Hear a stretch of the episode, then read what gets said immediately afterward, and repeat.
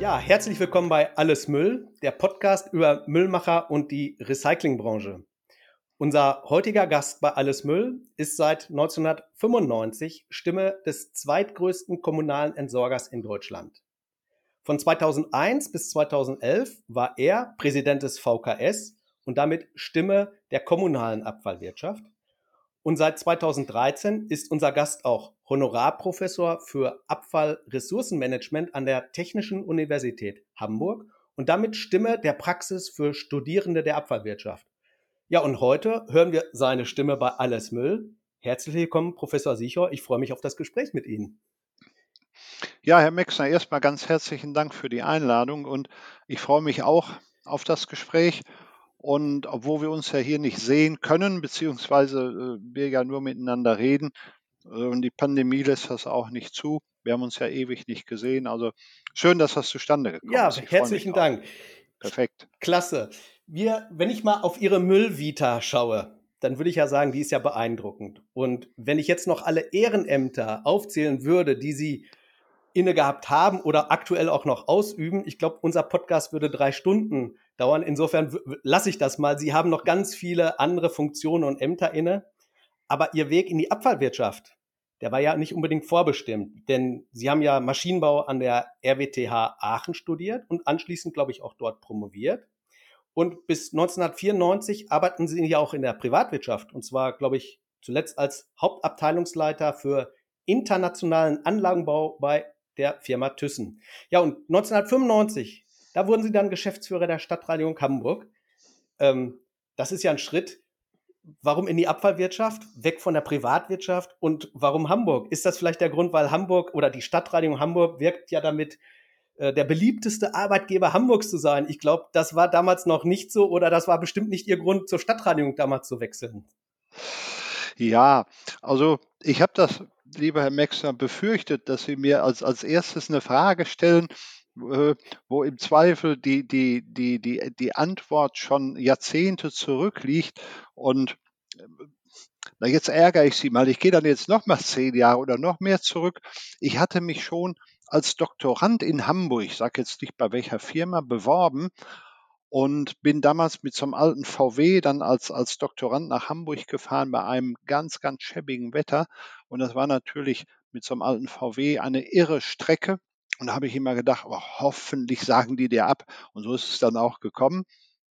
Und dann habe ich, wie Sie es gerade gesagt haben, in der Industrie viele Jahre äh, gearbeitet, im, im Anlagenbau, anfangs bei Ude, hinterher bei Thyssen im internationalen Anlagenbau. Aber für so einen Großkonzern wurde das Geschäft immer schwieriger, gerade weil wir äh, im Anlagenbau sehr viel Wettbewerb aus dem Mittelstand hatten, so dass ich ja bei Thyssen dann angefangen habe zu schauen, hm, wie kann man sich vielleicht mal beruflich umorientieren und natürlich auch weiterentwickeln.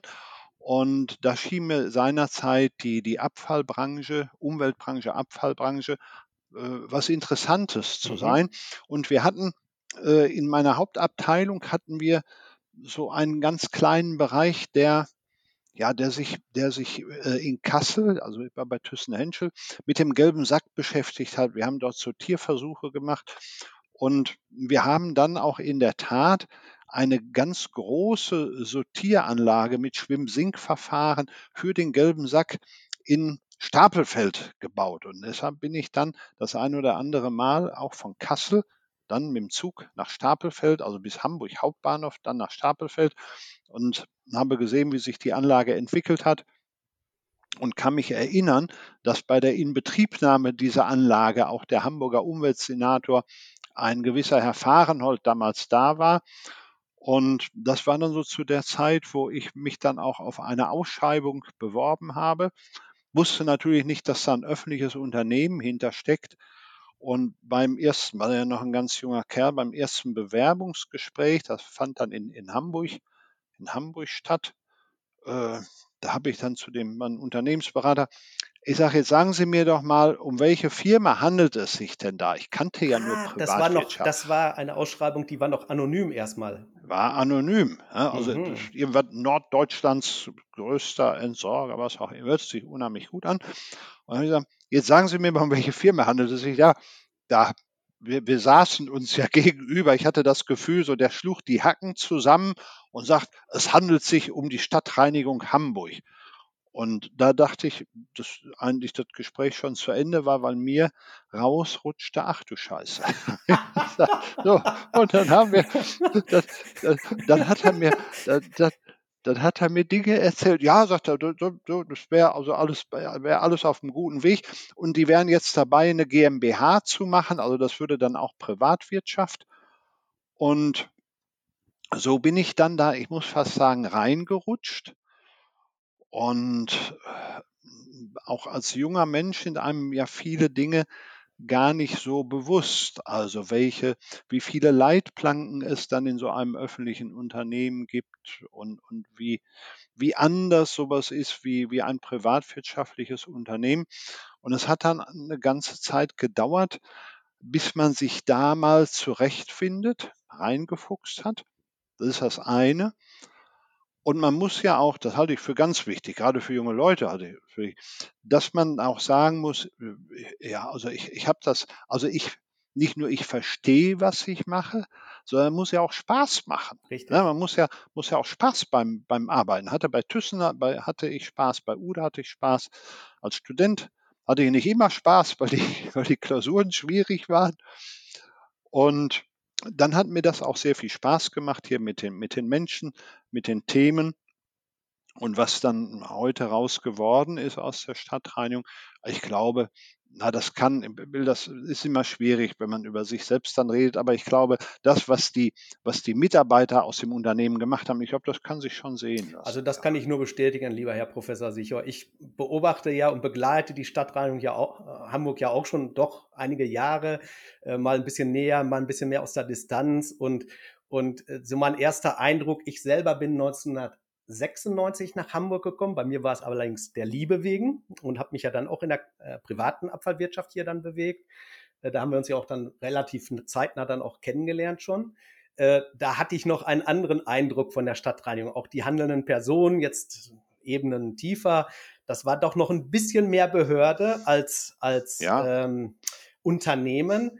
Äh, Und das hat sich doch massiv geändert. Also das Image äh, der Stadtreinigung nach draußen als auch am Markt ist auch in, heutzutage, es ist ein ganz anderes Unternehmen, glaube ich, als 1995, äh, 1996. Ja.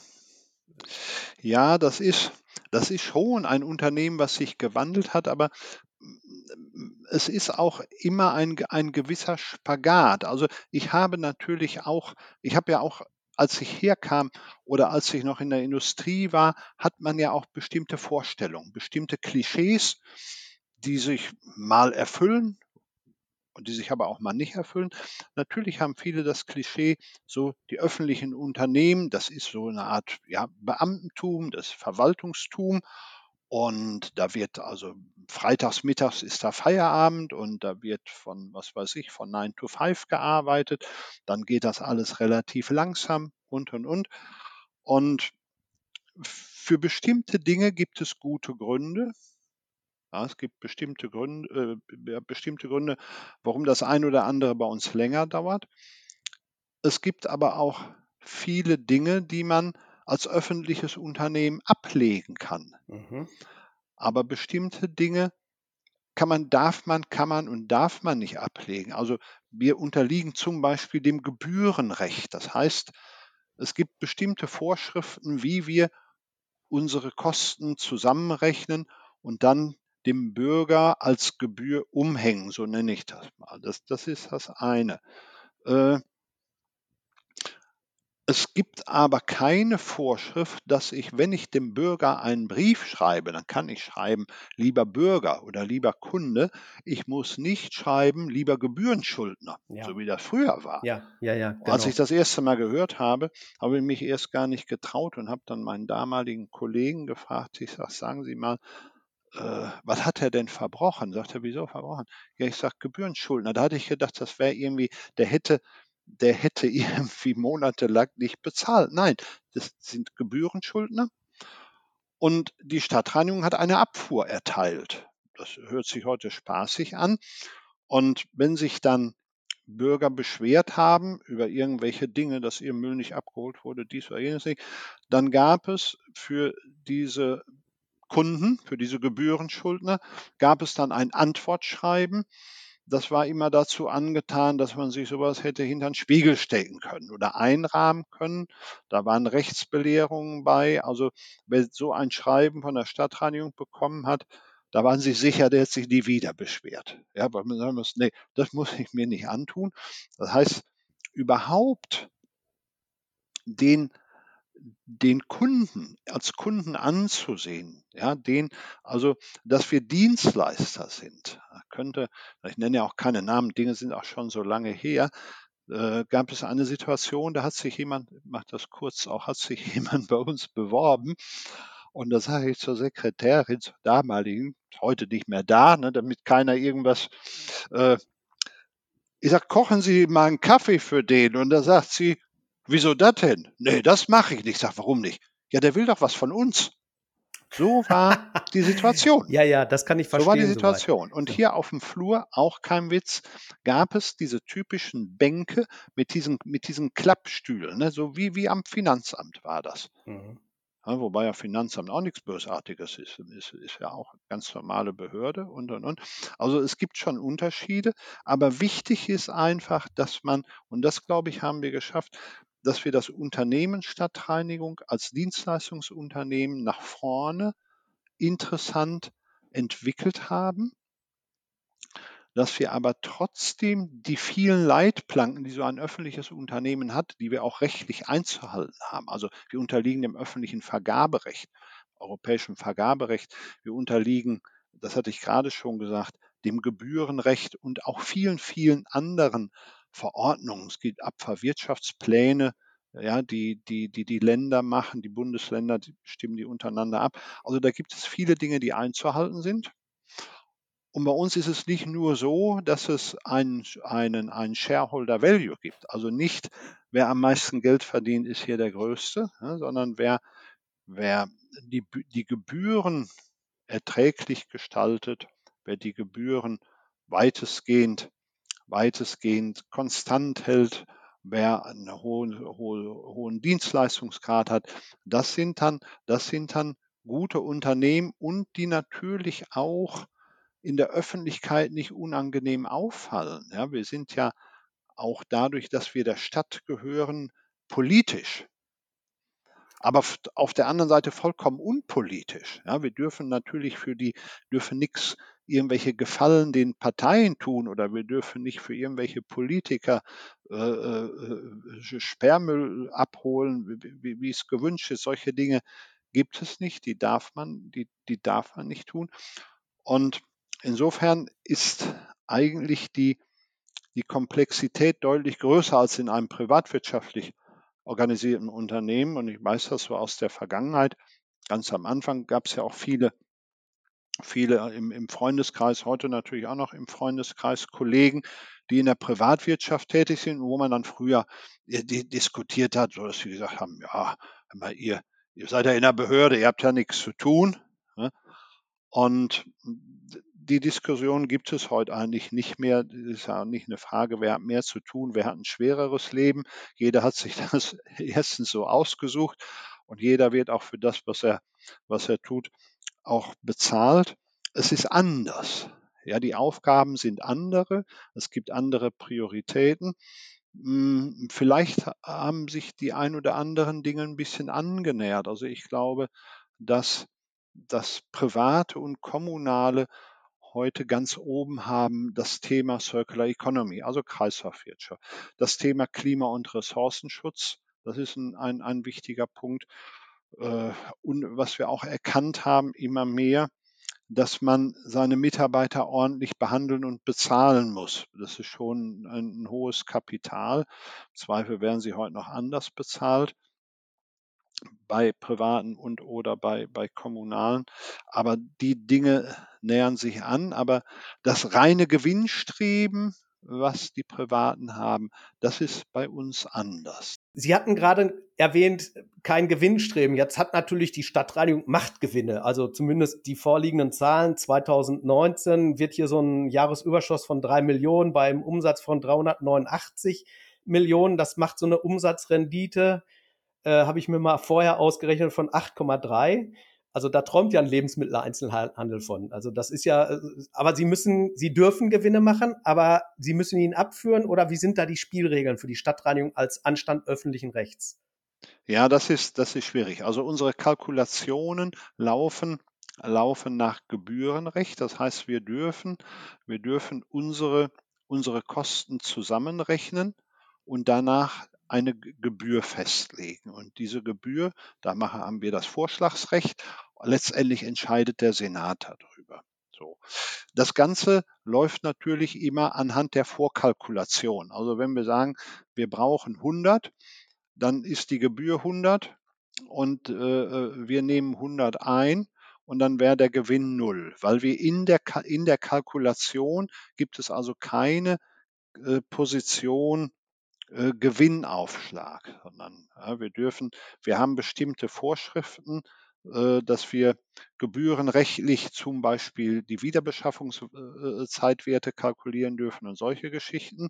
Ja, deshalb bleibt hinterher handelsrechtlich ein bisschen, kann was übrig bleiben. Ah, okay. Aber wenn wir dann im Verlaufe des Jahres besser sind, dann kann natürlich was übrig bleiben. Die, die Kalkulation ist sehr komplex. Mal angenommen, wir haben, vielleicht ist das ein ganz gutes aktuelles Beispiel.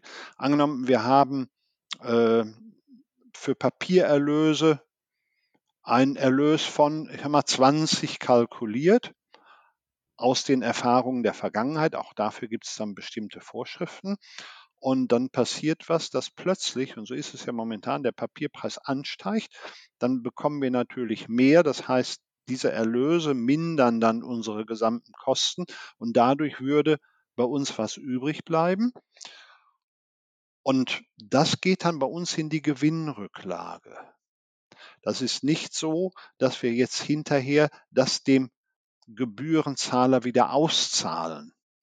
Das machen Taxiunternehmen ja auch nicht. Ja, wenn Sie mit einer Taxe, der hat ja auch eine Gebühr und zahlen da 7,75 Euro und der Taxifahrer macht mehr Gewinn als in seiner Gebühr vorgesehen, ruft er sie auch nicht an, zahlt ihnen was zurück, sondern wir stellen dieses dann oder das wird dann im Rahmen der nächsten Gebührenkalkulation berücksichtigt oder dieses Geld wird auch nicht abgeführt, es fließt also nicht in den, in den Haushalt der Stadt, sondern es bleibt bei uns stehen.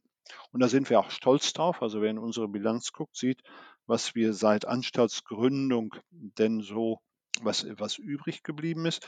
Und das können wir für abfallwirtschaftliche Zwecke verwenden. Mhm.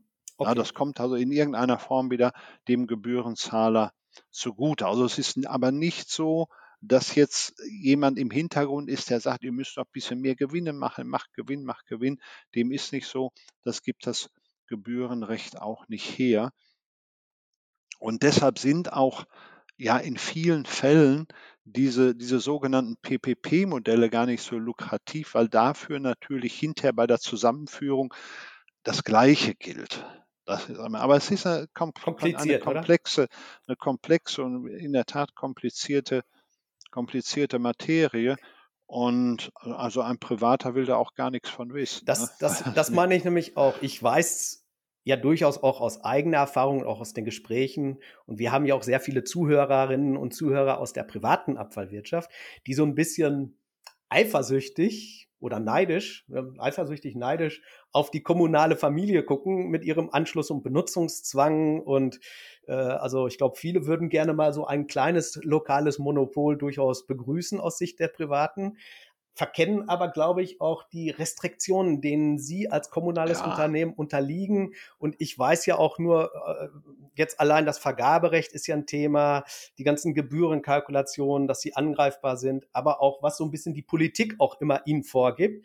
Und ein Punkt ist mir zum Beispiel ja auch fast erst jetzt bewusst geworden, dass bei Ihnen im Zweifel alle vier Jahre nach einer Wahl sie ein, eventuell einen neuen Gesellschafter, Gesellschafter mal jetzt in Anführungsstrichen, sprich in Form von handelnden Personen haben. Äh, das hat ein Privater nicht, wo ein Familienunternehmen irgendwie eine, was nicht, 50-jährige Tradition hat von, von Generation zu Generation. Ist das so oder ist das gar nicht so das Thema für Sie, dass Sie vielleicht eventuell immer so alle vier Jahre einen neuen Umweltsenator, eine neue Umweltsenatorin ja, vorgesetzt bekommen? Ja, also es ist natürlich, also die, die Stadt ist, das haben Sie äh, richtig gesagt, die Stadt ist unsere Gesellschafterin, wir gehören der Stadt. Und die Stadt äh, bestimmt natürlich, also die, die, Politik bestimmt da natürlich. Und da wir aber, naja, ein, ein, es gibt ein Stadtreinigungsgesetz, es gibt Abfallwirtschaftspläne der Länder, die wie eingesetzt sind, dann gibt es das europäische Abfallrecht, dann gibt es die gesetzliche Regelung. Sie haben vorhin von, von diesem Monopol gesprochen. Das ist ja, das ist ja eine, eigentlich ein öffentlich-rechtlicher Vertrag. Also wir müssen den Bürger entsorgen im Haushalt und der Bürger darf sich keinen anderen suchen. Na, also wenn der, wenn dann, hör mal, wenn der jetzt zwei große Hunde hat, dann kann ich nicht sagen, da gehe ich nicht mehr hin, sondern da, da muss ich hin. Und der Bürger kann nicht sagen, wenn mein Kollege arbeitet bei XY, der holt mir das für die Hälfte ab. Das darf er auch nicht. So. Äh, viele bezeichnen das als Monopol, das ist so unsere Aufgabe, das hat, das hat Vor- und Nachteile. Das ist das eine. Und natürlich kann man schon erkennen, wer, wer im Moment so die, die politische Führung dann, dann in der Stadt hat. Aber das hat sich ja in den letzten Jahren in Hamburg auch ja relativ relativ wenig geändert. Wir haben, wir haben ja mal eine Zeit auch eine CDU-Regierung gehabt. Wir hatten, als ich anfing, war es eine reine SPD-Regierung. Jetzt überwiegt so rot, rot-grün.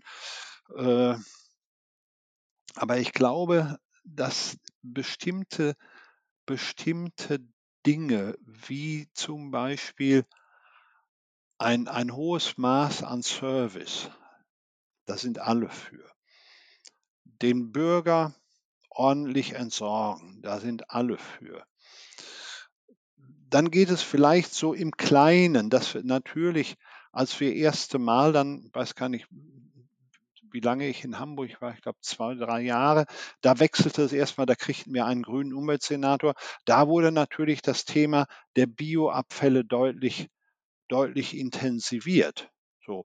Jetzt muss man aber auch ein, ich denke, ein schönes Thema, was, was dann auch sehr anschaulich wird. Mittlerweile gibt ist, sind ja Bioabfälle nach europäischem Recht getrennt zu sammeln. So, da muss man nicht unbedingt für einen grünen Umweltsenator haben. Das ist, das ist unsere Aufgabe. So. Und dann war natürlich die, die, die Welt immer dafür, wenn dann Bioabfälle gesammelt werden, dann muss da Kompost rausgemacht werden.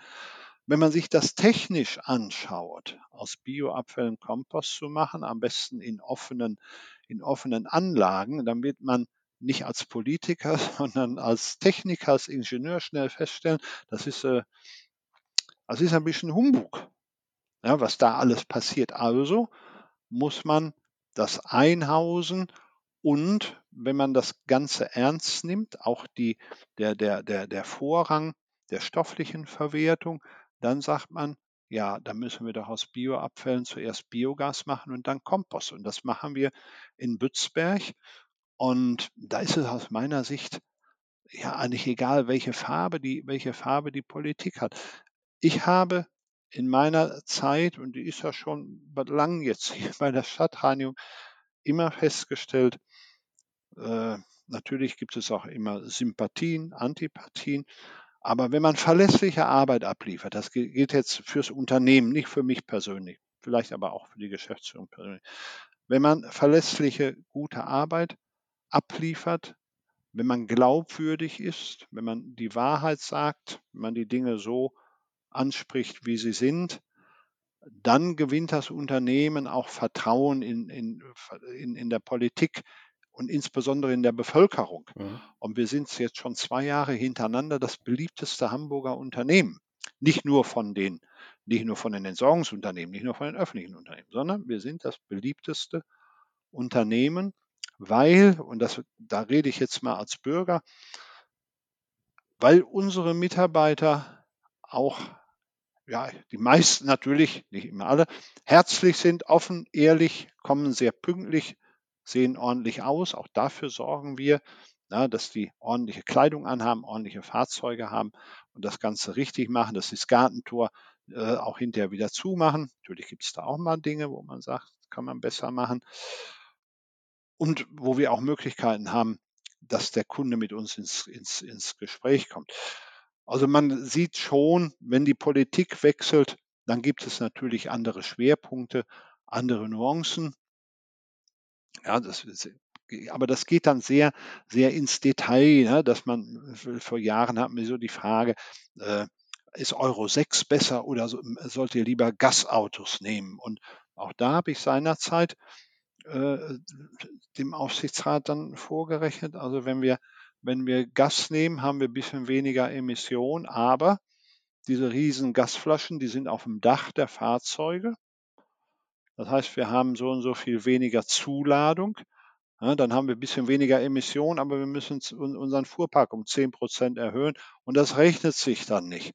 So, und das muss ich sagen, das ist dann auch wieder, Ham, wie sagt man, hamburgisch, hamburgisch, dass dann auch, dass dann auch der Aufsichtsrat, die Politik sagt, auch wenn der das sagt, dann, dann, dann ist das wohl so.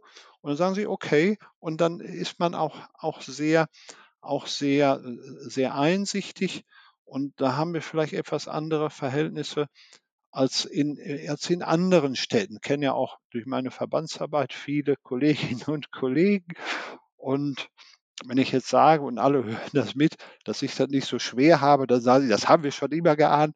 Insofern, aber äh, wir sind sehr an der, hier sehr an der Sache orientiert, das Unternehmen, äh, die Politik natürlich vorneweg und das ist sehr schön. Und wenn man sich mal unsere Besetzung unseres Aufsichtsrates anschaut, ja, ein Großteil unserer Kunden im Aufsichtsrat, nicht die ganze Parteienlandschaft, dann äh, läuft das alles recht hanseatisch und das mhm. ist schön. Mhm. Hanseatisch ist auch das Stichwort schon für äh, meine nächste Frage oder das Themenfeld. Ähm, ich glaube, die Stadtreinigung, Sie sagten es ja auch, hat ein hohes Vertrauen auch bei der Politik sich erarbeitet. Er hat ja auch viel gearbeitet und sie hat ja auch vielleicht auch deswegen auch so durchaus vorhandenen ähm, Bestrebungen, auch mal die Stadtreinigung in ein PPP-Modell, das ist jetzt, ich weiß gar nicht mehr, 10, 15 Jahre her, als das noch en vogue war, PPP, äh, war ja mal eine Diskussion. Auf der anderen ja, Seite, auf ja. der anderen Seite hat ja auch die Stadtreinigung durchaus ja auch Ausflüge mit Joint Ventures, mit Privaten gemacht und hat sich ja doch irgendwie, das ist so mein Eindruck, so ein bisschen wieder auch überall zurück besonnen, back to the communal roots und sie machen jetzt wieder sehr viel selber. Ist da so eine gewisse Strategie? War das mal so ein Ausflug in solche Modelle und dann hat man erkannt, es ist doch besser, wir machen es lieber selber? Oder was war so ein bisschen der Grund für, für diese, diesen Strategiewechsel? Ja, also, also, vielleicht so vom Grundsatz her, hm, was ich selbst mache, das kann ich natürlich auch selbst bestimmen. Und was so meine was mich persönlich anbetrifft, ich mache zwei Dinge mache ich nicht. Das erste ist, was ich nicht kann, mache ich nicht. Und was ich nicht verstehe, mache ich auch nicht. Mhm. So, das, sind, das sind so zwei, zwei Grundsätze, die ich auch immer äh, versucht habe in der Politik zu äußern und wo ich auch, wo ich auch, ja, auch vielleicht auch häufig Zustimmung bekommen habe. Natürlich gab es zu der Zeit, die Sie gerade genannt haben, das ist ja auch schon ein bisschen was her, gab es natürlich auch massive, äh, äh, will nicht sagen Angriffe, aber massive Ansprachen an die Stadt, an die politischen Vertreter, an die Senatorinnen, Senatoren, an die Verwaltung auch, wo große Private gesagt haben, wir möchten uns an der Stadtreinigung beteiligen. Und wo wir ja auch eine, ja, eine politische Farbe hatten, wo das vielleicht en vogue war und es gab dann auch Vergleiche in der Republik, äh, wo das funktioniert hat und wo es auch nicht schlecht war. Das ist ja nicht per se schlecht. Aber wenn man sich dann die Frage stellt, äh, warum? Warum? Also können die, ganz früher haben die Privaten dann gesagt, wir können das alles besser. So, das sind für mich Besserwisser. Dann haben die gesagt, mache das jetzt holzschnittartig. Wir machen das für die Hälfte. So. wenn die das für die Hälfte können, ist das ja gut. Und ne, ja, Leute, wenn ihr das für die Hälfte könnt, da habe ich dem mal erläutert, wie eine Gebührenkalkulation aufgebaut ist. Sagt, die, die, die Hälfte, die ihr einspart, die spart der Bürger ein. Das geht nicht in eure Tasche. Und dann ist die Frage, was wird denn perspektivisch dann alles besser? Wir haben die gesagt, da habt ihr zu viele, da habt ihr zu viele. Wir haben auch einen beschäftigungspolitischen Auftrag, unter anderem. Mhm. Soll nicht heißen, dass wir überall zu viele Leute haben. Ja? Mhm. Aber ich habe schon Mitarbeiterinnen und Mitarbeiter, die äh, wir über Langzeitarbeitslose Programme einsetzen und und und und tun. Und bei uns hat auch jeder Mitarbeiter, jede Mitarbeiterin einen unbefristeten Arbeitsvertrag. Dann sagen die Privaten, ja, das würden wir ja nie machen. Also da hätte sich dann natürlich einiges, einiges geändert. Und wir haben die Politik davon überzeugt und haben gesagt, da wo wir, wo wir Schwachstellen haben, wo wir noch nicht kundenfreundlich genug sind, da wo wir, da wo wir besser werden müssen, werden wir besser. Ja, und da muss man mal ein bisschen ins Detail gehen. Also ich behaupte mal, äh, wenn ich Diesel einkaufe, ich glaube nicht, dass es da so riesen Unterschiede gibt. Wenn wir Fahrzeuge einkaufen, ja, wenn der Private äh, zehnmal so viele einkauft, kann es sein, dass der den ein bisschen und die werden dann über zehn Jahre oder was abgeschrieben. Also das, das ist dann auch nicht, das ist dann auch nicht äh, so riesig. Dann muss man sich anschauen, äh, Tourenplanung, Krankenstände. Und da haben wir, glaube ich, da haben wir eine Menge aufgeholt. Ja, wir sind, wir sind deutlich effizienter geworden. Also das, was ein Privater versprochen hat, das haben wir aufgeholt und wir haben unsere Serviceleistungen verbessert für den Kunden. Also wir haben, wir haben, wenn Sie sich unsere Recyclinghöfe äh, anschauen, das weiß ich von den Privaten. Da hätten die kein Geld reingesteckt. Da haben wir gesagt, nein, das machen wir nicht. Ne, so viel Service für den Bürger, ne, das geht ja, das geht vom Shareholder Value ab. Das machen wir nicht. Und insofern glaube ich, sind wir den richtigen Weg gegangen. Und wir haben was ganz Wichtiges auch gemacht als Unternehmen. Wir haben Angst verloren. Dadurch, dass wir immer mehr Vertrauen bekommen haben von der Politik, von Bürgerinnen und Bürgern, sind wir selbstsicherer geworden, ja, haben Ängste verloren und haben gesagt, wenn das so gut läuft, wenn man uns so gut mag, dann gucken wir mal, was können wir denn noch machen? Das ist ja früher, das war ja undenkbar. Da haben wir gesagt, bloß nicht mehr machen, gibt nur Ärger. Also so ein Standardspruch, so nicht so viel, gibt nur Ärger. Beispiel öffentliche Toiletten. Hat die Stadt gefragt, wer kann das mal zusammenpacken? Diese Katastrophe. Dann hatten zwei öffentliche Unternehmen noch die Hand gehoben. Bevor die oben war, war die schon wieder runter. Und dann blieb die Stadtreinigung. Und dann habe ich das Ding vorgetragen in der Abteilungsleiterrunde. Bin heute noch froh, dass ich da heil rausgekommen bin. Jetzt spinnt er total. Hatte einen Mitstreiter, einen Mitstreiter. Und wir haben das gemacht. Und es gibt eine neue Qualität. Und also ich, bisher hat mir noch keiner das Gegenteil bewiesen. Es kommen Leute aus dem Umland nach Hamburg, um hier zu pinkeln. Ja. Das ist der, so, das weil das so schön ist und, und die, die, die, unsere Toiletten so sauber sind. Und da haben wir also, und wir verdienen da kein irres Geld mit. Ja, das deckt gerade die Kosten, aber wir haben einen neuen Bereich aufgemacht. Dann waren wir beim damaligen Bürgermeister, heutigen, heutigen Finanz, Finanzsenator, wollte ich schon sagen, Finanzminister natürlich. Und es ging um die Sauberkeit. Also mehr Sauberkeit, mehr, mehr Wohlfühlen, also mehr nicht, nicht für uns mehr machen, sondern mehr für den Bürger machen. Der Bürger soll sich rundum wohlfühlen, die Touristen sollen sich wohlfühlen. Und haben wir gesagt, ja, wir machen nicht nur Gehwege, nicht nur Straßen, sondern wir wollen auch die Grünanlagen. Hamburg ist eine grüne Stadt, wir wollen die Parks machen, Papierkörbe, wir wollen alles machen. Der Bürgermeister sagt, ja gut, das ist gut, das finden wir gut. Ja, wir haben, wir, äh, macht das mal. Ja, wir haben gesagt, wir müssen, wir müssen nicht nur, wir müssen nicht nur uns auf den Besen stützen, sondern wir haben gesagt, die Sauberkeit steht, wir haben ein Drei-Säulen-Modell entwickelt. Wir haben, es braucht Prävention. Wir müssen Prävention, wir müssen die Bürger, wir müssen den Bürgern klar machen, was bedeutet Sauberkeit, Schulung, Sau Umwelterziehung, das ist ein Punkt. Dann der zwei, die zweite Säule, da haben wir gesagt, wir müssen, wir müssen, wir müssen auch mehr arbeiten. Also wir, man kann einen Park, eine Straße nicht sauber quasseln. Da muss man dann schon richtig rangehen. Also mehr Arbeit, Qualität natürlich auch sichern. Und der dritte Punkt, auch ein ganz wesentlicher Punkt, und dann hat man auch gemerkt, dass ich ja ursprünglich aus dem Ruhrgebiet komme. Ich habe gesagt, die, Spuren muss man auch schon mal bestrafen. Da wurde dann, das Thema wurde beibehalten, aber das wurden dann normenverdeutlichende Maßnahmen. Das ist so. Ne? Normenverdeutliche Normenverdeutlichende Maßnahmen, finde ich, ist ein herrlicher Ausdruck.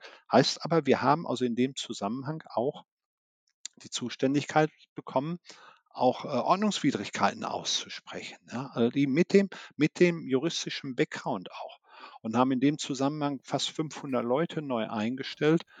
Also das Ganze ist von der Stadt finanziert worden. Also mit, mit einem Sprung ist das Unternehmen um 15 Prozent gewachsen. Ja, das sind also, das sind, das sind schon große Geschichten gewesen. Und ich habe jetzt diesen Dreiklang angewandt, auch in anderen Bereichen äh, auch erlebt, dass, dass man, dass das bei der Politik auch angekommen ist. Ja, dass man also wirklich, wir brauchen die Bürgerinnen und Bürger für Sauberkeit. Wir brauchen das Unternehmen für die Leistung auf die Straße zu bringen. Und man muss auch in der Tat sagen, wenn es mal, wenn Bürger partout ausscheren, dann müssen sie auch mal für eine weggeworfene Zigarette oder für für Sperrmüll, den sie in den Wald fahren, auch eine Strafe bezahlen. So wird ein Schuh raus. Und das haben wir, das haben wir weiterentwickelt mit entsprechender Qualitätssicherung, haben das natürlich auch publiziert, haben da auch die Presse dafür, dafür interessieren können, Bürgerinnen und Bürger, sodass also dann auch, und das ist ja das Schönste, wenn der Kunde und die Politik sagt, Mensch, Hamburg ist wirklich sauberer geworden, dann haben wir dann haben wir was geleistet. Und so haben wir uns immer, so haben wir uns immer weiter nach vorn gearbeitet. Also, dass wir immer auf der Suche sind. Und da gibt es von mir den Spruch, wir suchen immer oder wir machen das, wo andere fies vor sind. Ich, Sie müssen, wenn Sie, wo Sie herkommen, kennt man, wo, wo man fies vor ist, das heißt, was andere nicht wollen. So, das machen wir. Und es gibt, gibt eine Menge öffentlicher Aufgaben, die andere nicht wollen oder wo sie sagen, da haben wir kein Geld für und, und, und. Ja, Winterdienstgeschichten, da haben wir uns auch ausgeweitet. Winterdienst ist auch manchmal ein bisschen Glückssache. Ja, also wenn Sie, wenn Ihre Mitarbeiter gerade zu Hause angekommen sind und man kriegt Blitzeis, dass sie gar nicht mehr ins Unternehmen kommen können, dann haben Sie diese berühmte Karte und äh, dann wird es schwierig fürs Image. Toi, toi, toi. Ne, das wandelt sich jetzt auch. Ne? Winterdienst zum Beispiel auf Radwegen und und und. Also insofern müssen wir uns auch immer wieder auf neue Situationen einstellen und das gelingt uns, glaube ich, ganz gut. Sie haben gerade gesprochen von dem Sprung, den die Stadtreinigung gemacht hatte, als äh, sie die Reinigungsleistung übernommen hat. Ich glaube, die Stadtreinigung steht jetzt auch wieder vor einem ganz neuen Sprung. Und zwar doch äh, mehr in Ressourcenschonung, Ressourcendienstleister. Sie haben ja, das wissen vielleicht nicht alle Zuhörerinnen und Hör Zuhörer, dass sie ja vor, wann war es, vor zwei, drei Jahren die Müllverbrennungsanlage in Stellingen stillgelegt haben oder ist sogar schon ja. noch länger her. Und stattdessen ist ja jetzt geplant, ist sie jetzt eigentlich schon abgerissen komplett? Ja, aber die ist schon komplett weg, ja. die, die ist weg. Und stattdessen ist ja geplant, das ZRE, das Zentrum für Ressourcen, Ressourcen und Energie. Energie. Ja. Äh, da gab es ja auch immer auch viel Diskussion hier in Hamburg über die Ausgestaltung. Ich glaube, es gab auch jetzt schon wieder so eine neue Version. Was hat die Stadtreinigung davor eigentlich jetzt? Was, was, mit, für was dient das ZRE? Ja, also da haben wir, da haben wir mit Verlaub gesagt Großes vor. Das, das ist so. Ja, die, die, die Hauptschwierigkeit ist, dass wir ja oder dass unser unser Produkt beziehungsweise unser Stoff, äh, der ist Müll. Und das ist ein bisschen, das ist ein bisschen, ein bisschen schwierig. Ne? Also deshalb haben, hatten früher natürlich Leute auch eine Schwierigkeit zu sagen, ich bin bei der Mülle und so. haben wir gesagt, okay, also früher weiß man das ja von zu Hause. Ne? Wenn du, wenn einer dir nichts wird, kommst du in eine Müllabfuhr. Äh, so, so ist das nun mal.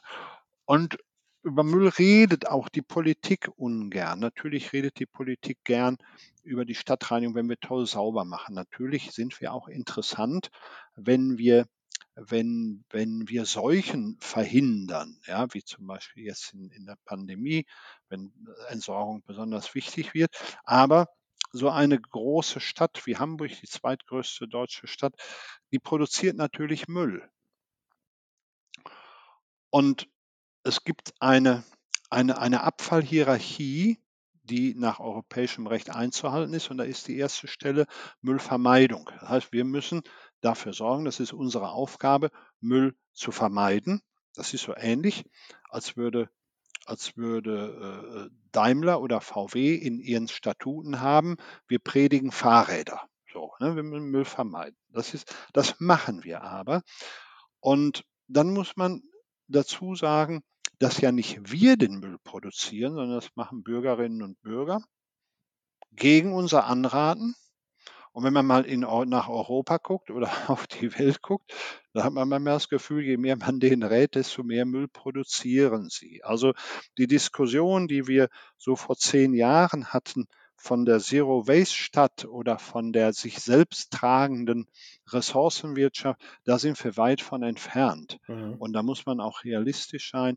Also wenn man glaubt, ich brauche keine, keine Abfallsammlung mehr, keine Abfallbehandlung, dann würde man, glaube ich, was tun, wo wir hinterher eine Quittung kriegen würden, die keiner, die keiner bezahlen, keiner mehr ausbaden kann. Das hat dazu geführt, dass wir in der langfristigen Betrachtung erstmal versucht haben, die beiden Anlagen, die, die, die weit überwiegend in Vattenfallhand waren, die Borsigstraße, Müllverbrennung Borsigstraße und die am Rugenberger Damm, beides große, hochmoderne Anlagen. Da waren wir an der MV Borsigstraße, da durften wir den Abfall anliefern, da waren wir gar nicht dran beteiligt. Und am Rugenberger Damm hatte man uns eine, eine kleine Beteiligung dann. Ne? Da durften wir ein bisschen mitspielen, aber Hauptmatadore waren, war die Vattenfall, früher die HEW. Und das ist entschieden worden als HEW, Hamburgische Elektrizitätswerke, war eine Schwester von uns. Da ne? haben wir gedacht, machen die, die sind die, das sind die Hauptmatadoren, die können mit Anlagen umgehen. Und die Stadtreinigung, die, die kann den Müll liefern. So, so war die Arbeitsaufteilung. Und man hatte nicht daran gedacht, dass sich sowas ja mal ändern kann. Und dann irgendwann bei HEW Vattenfall, dann gehörten denen die Anlagen. Und ich war der tiefen Überzeugung, dass wenn die, wenn die Anlagen abgeschrieben sind und die, die, die Anlieferverträge auslaufen, dass es dann eine, eine gewisse, zumindest moralische Logik gibt, dass die Anlagen dann in unsere Hände fallen. Aber haben die gesagt, nee, nee, die gehören uns und die könnt ihr uns dann abkaufen, wenn überhaupt. Aber da müsst ihr richtig Geld für bezahlen, am liebsten noch mehr, als sie jemals gekostet haben. Und das hat dann lange gedauert, bis wir, bis wir mit denen zu Rande gekommen sind. Das waren dann lange, harte Verhandlungen.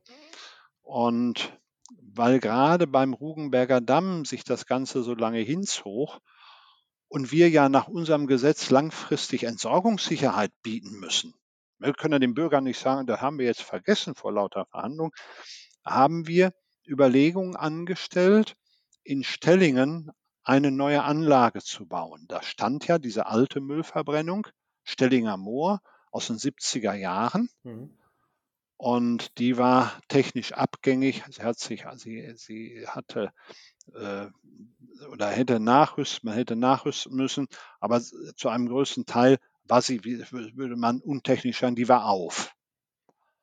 Und dann haben wir gesagt, die reißen wir ab und dort bauen wir dann ein neues Zentrum. Und dieses Zentrum soll im Kern die Recyclingwirtschaft, die Kreislaufwirtschaft beinhalten. Also dort werden wir zuerst die Abfälle sortieren, weil ja Abfälle getrennt zu halten sind vom Bürger. Deshalb haben wir ja in Hamburg verschiedene Tonnen. Es gibt aber Bereiche in Hamburg, wo der Bürger keinen Platz hat. Ja, also wenn Sie in Altona ein, sich einige, einige Straßen anschauen, da gehen die Leute aus der Haustür und stehen auf dem Mittelstreifen der Fahrbahn. Den kann ich nicht sagen, weil ihr müsst euch da erst nochmal vier Tonnen hinstellen. Und diesen Abfall, den werden wir sortieren in diesem neuen Zentrum und werden dann die Wertstoffe daraus holen Ursprünglich wollten wir dann noch aus dem, aus dem Restmüll, also aus der grauen Tonne, auch noch Gas erzeugen. Äh, das ist technisch anspruchsvoll, hätte aber dann irgendwann im Zweifel unser, ja, unsere Investitionsmöglichkeiten überschritten und das haben wir dann, das haben wir dann nicht mehr gemacht und haben gesagt, okay, wir machen zwar eine Sortierung und sortieren dann anschließend die Abfälle in eigentlich in zwei Kategorien, in hochkalorische und niederkalorische und schließen dann eine thermische, eine thermische Behandlung an und produzieren dann aus der thermischen Behandlung Fernwärme. Mhm. Und die erzeugte Energie ist klimaneutral aus der Müllverbrennung, weil ein Großteil der Abfälle biogen sind, also es sind letztendlich nachwachsende Rohstoffe. Und diese, diese Wärme, die wir erzeugen, die haben wir jetzt an Hamburg Wärme verkauft. Hamburg Wärme war auch früher Vattenfall, hat die Stadt auch zurückgekauft im Rahmen einer ja, groß angelegten Rekommunalisierung. Und Hamburg Wärme wird dann bei uns auf dem Gelände, wo wir dieses ZRE bauen, eine Wärmeleitung hinlegen und wird diese Wärme aus unserer Anlage in das städtische Wärmenetz geben. Und dann ist das auch ein ganz großer Beitrag zur geplanten Abschaltung des Kraftwerks Wedel. Ja, gibt ja die große Überschrift raus aus der Kohle. Kohlekraftwerk Wedel wird abgeschaltet. Das hat aber in der Leistung über den Daumen fast, ich glaube, um und bei 400 Megawatt. Das können wir durch unser ZRE nicht ersetzen. Wir liefern so 70, 80 Megawatt rein. Für den Rest, die Differenz, muss Hamburg Wärmeanlagen bauen, aber wir liefern einen nennenswerten Beitrag. Und dann haben wir noch weitere Wärme, schon seit eh und je aus der Borsigstraße. Also wenn im Sommer jemand und das sind ja viele, mehrere hunderttausend Kunden in Hamburg, an die städtische Fernwärme angeschlossen ist und er geht morgens unter die Dusche, was ja einige tun, dann seien Sie sicher, dass das warme Wasser aus der, zumindest die Wärme, aus der Müllverbrennungsanlage Borsigstraße kommt. Und so haben wir in all unseren Anlagen Energieerzeugung. Und wenn wir das ZRE in Betrieb nehmen, dann werden wir um und bei die Hälfte der gesamten Hamburger städtischen Fernwärme über unsere Müllverbrennungsanlagen zur Verfügung stellen.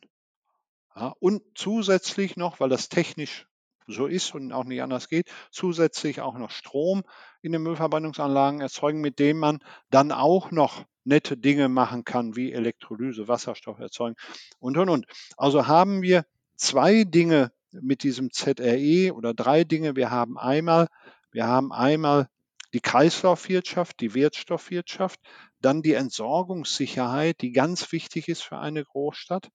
Und wir liefern einen großen Beitrag zur Dekarbonisierung der Hamburger Fernwärme. Und das sind schon tolle Beiträge.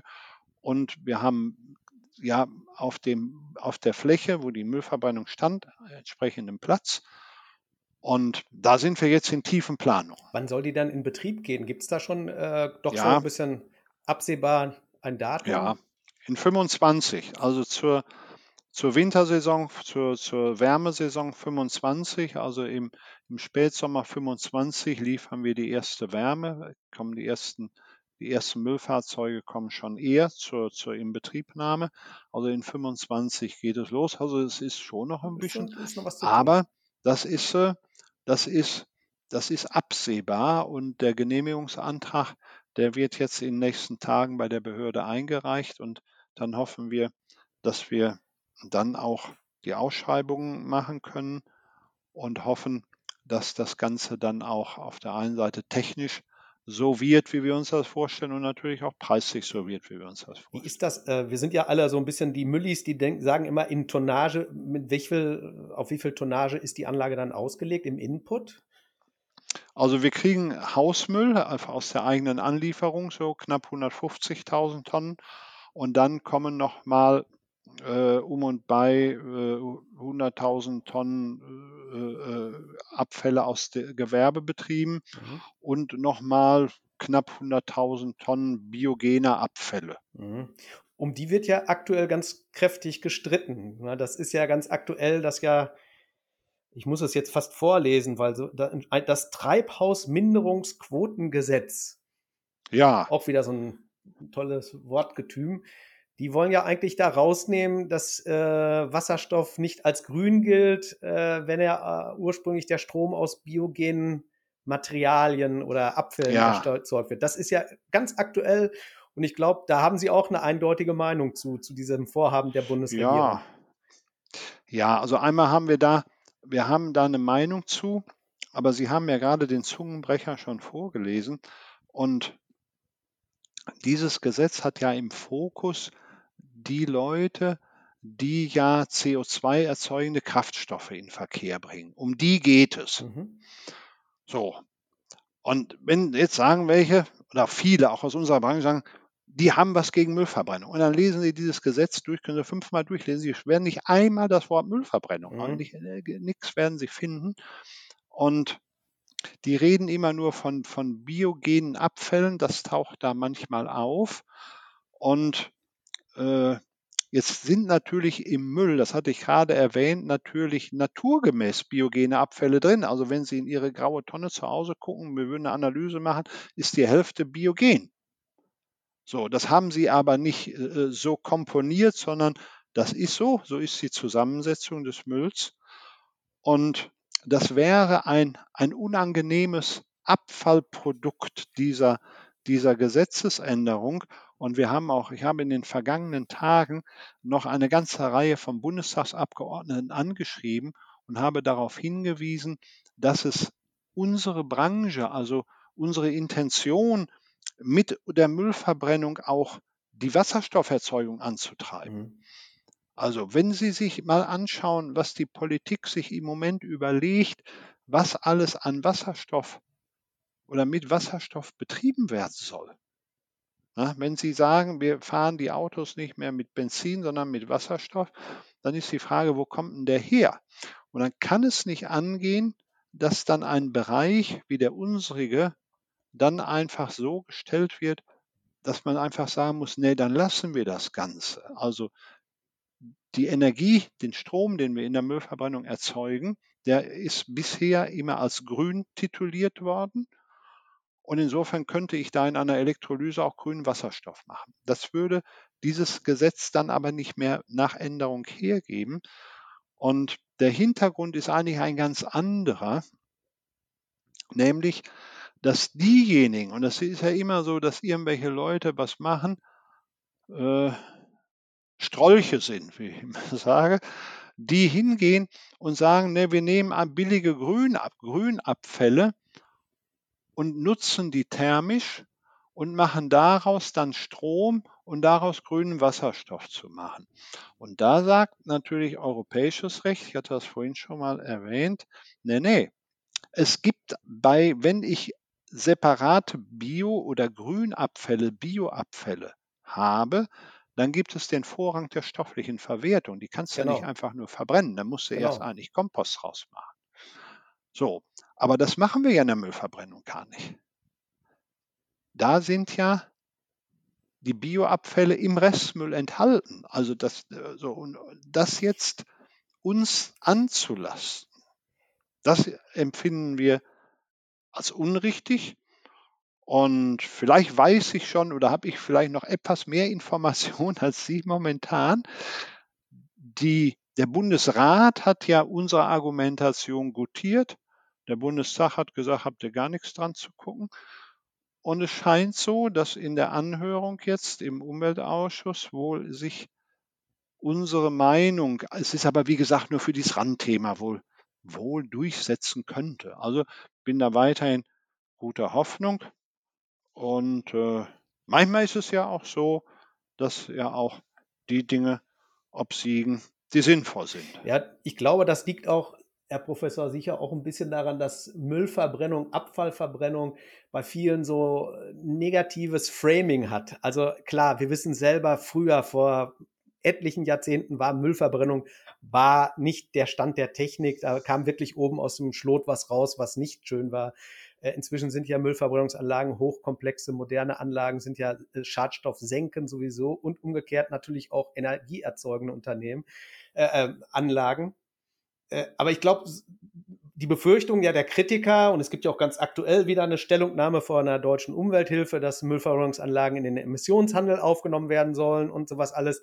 Die Befürchtung ist ja so ein bisschen, wenn wir das zu sehr erlauben, dann äh, schwenken zu, viele, zu viele Abfälle in die Verbrennung, anstatt sie stofflich entsprechend der Abfallhierarchien auf deutscher als auch auf europäischer Ebene zu verwerten. Und Sie sagen wiederum, wir haben das hier, wir müssen jetzt was mitmachen. Das ist so ein bisschen so, beide Positionen haben ja für sich genommen ja auch gewisse Berechtigungen. Ja, ja, ja. Ja, das, das ist schon, es ist immer, es ist, es ist eine Gratwanderung. Ich, ich mag nur nicht die, die Diskussion, ja, die, die Müllverbrennung, es gab ja, Sie haben es richtig gesagt, eine Zeit, wo sie verteufelt war. Habe ja noch so ein von meinem Dioxinschleuder. Uronkel, so war das ja, der So habe ich so, so einen alten Brockhaus geerbt, da stand drin unter Müllverbrennung, der war aus den 50er Jahren. Das ist Teufelswerk mhm. und äh, ist also auf jeden Fall muss man die Deponierung vorziehen. Das, das war, so war das Ganze mal. Und natürlich auch in unseren Diskussionen, wo ich gerade gesagt habe, wir bauen dieses ZRE, wir haben MVB, MVR gekauft. Natürlich kommt immer die Frage, ja, nachher habt ihr die anderen, gibt es denn da genügend Abfall für? So. Wenn ich irgendwo, was weiß ich, ein Steinkohlekraftwerk, ein Gaskraftwerk oder irgendwas baue, fragt kein Mensch, habt ihr auch genug Öl oder Holz oder, oder was weiß ich dafür. Und es ist ja auch nicht so, dass wir sagen, wir haben jetzt eine Anlage gekauft und jetzt Bürger, jetzt produzieren wir Müll auf Teufel komm raus, sondern wir haben, und das ist auch nachweisbar, ganz oben anstehen die Abfallvermeidung, die predigen wir. Aber, und jetzt kommt die Erfahrung. Mhm. Die Lebenserfahrung und das, was der Bürger tut, ist eine andere. Und wir sind gesetzlich verpflichtet, Vorsorge zu treffen. Wir haben die Entsorgung sicherzustellen. Also wenn der Bürger sich morgen entscheidet, ich mache keinen Müll mehr, schalte ich meine Anlagen ab. Wie das Ganze dann wirtschaftlich aussehen, muss man mal sehen. Nur dann würden wir nicht hergehen und dem Bürger sagen, du musst jetzt aber Müll produzieren, damit oben der, der Schornstein qualmt. Das ist alles, das ist alles Quatsch. Also insofern brauchen wir, solange der Bürger das tut, Abfälle produziert, brauchen wir sichere Behandlungsanlagen. Und natürlich stellt der Bürger sich immer mehr um, aber der Bürger ist ja auch nicht eindimensional. Ja? Der Bürger verlangt ja auch, er ist ja nicht nur Müllbürger, sondern er ist auch Konsumbürger. Er verlangt ja immer, ja, immer, immer komplexere Produkte. Also wer, wie viele von uns gehen in einen Nicht-Verpackungsladen, also wo sie wo man früher sind wir noch als, als, als ich habe das ja noch erlebt, mit der Milchkanne irgendwo hingegangen. Heute, wenn Sie heute Wurst kaufen, abgepackte Wurst kaufen, und wenn Sie das mal analysieren, dann haben Sie also zwei Hände voll unterschiedlicher Kunststoffarten in, in, der, in, in der Verpackung. Und, und, oder Sie haben, Sie haben äh, äh, äh, Dosen oder Beutel oder was auch immer oder Komponenten, wo irgendwas zusammengebastelt, wo sie Verbundverpackungen haben und wo, wo es irres Geld kosten würde, das zu trennen. Natürlich ist es manchmal simpel, das anders zu machen. Wir haben ja äh, letztes Jahr in einem groß angelegten, groß angelegten Projekt mit namhaften Unternehmungen aus dem Hamburger gelben Sack eine Kunststoffflasche entwickelt, rein aus dem gelben Sack. Und Natürlich kauft der Bürger die, aber es ist nicht so. Also wenn Sie jetzt die Schlangen manchmal vor Butnikowski sehen, die sind nicht wegen der Flasche, sondern sind da, weil nur begrenzt Leute in den Laden dürfen. Also insofern brauchen wir natürlich auch den Bürger, aber äh, daraus zu schließen, äh, wir sind Treiber der Müllproduktion, um unsere Anlagen zu betreiben. Das ist, das ist nicht richtig. Ich würde jetzt gerne mal das Gespräch auch ähm, nochmal weiterführen auf die Stadtreinigung als Unternehmen ähm, und das Thema Digitalisierung. Ressourcenschutz, Klimaschutz, Dekarbonisierung ist der eine große Trend. Das andere ist ja jetzt die Digitalisierung. Das merken wir ja jetzt ja auch durch Corona. Wir sitzen ja auch ja nicht in einem Büro, sondern werden über irgendwelche Bits und Bytes verbunden. Ja. Ähm, ja. Was macht denn die Stadtreinigung im Moment? Bei der Digitalisierung ist sie schon, wo stehen Sie da? Gibt es jetzt im Bereich Logistik, in Anlagensteuerung, in Kommunikation oder wo, wo, äh, wo geht die Reise hin bei der Stadtreinigung im Thema Digitalisierung? Ja, also das, äh, ich glaube, dass wir, dass wir wegen, vielleicht ist das ein kleiner Vorteil dieser Pandemie, dass wir einen Riesenschritt gemacht haben. Ich glaube, das haben auch viele andere Unternehmen gemacht. Also wir haben natürlich dadurch, dass wir keine, keine, keine äh, Besprechungen mehr, in, äh, keine großen Runden mehr äh, machen können, haben wir viele Teamsitzungen, das, was wir beide gerade machen. Wir hatten ja auch überlegt, ob wir uns im Zweifel treffen, aber das ist alles momentan vielleicht zu gefährlich und, und, und mit Reisen verbunden. Und insofern haben wir uns in der Kommunikation deutlich, deutlich verbessert. Die Technik ist auch besser geworden. Mhm. Also wir haben, wir haben hier große, große Kommunikationsbildschirme, machen Teamsitzungen, wir machen unsere Aufsichtsratssitzungen über Teams, sparen auch in der Tat jede Menge Zeit. Ich hatte gestern äh, die übliche, die übliche Besprechung mit der IFAD, also mit der Messe München, die ja hoffentlich nächstes Jahr dann auch körperlich, also tatsächlich stattfindet. Und ich muss schon sagen, auf, auf diese Besprechung habe ich mich immer sehr gefreut, weil das einfach auch spannende Themen sind.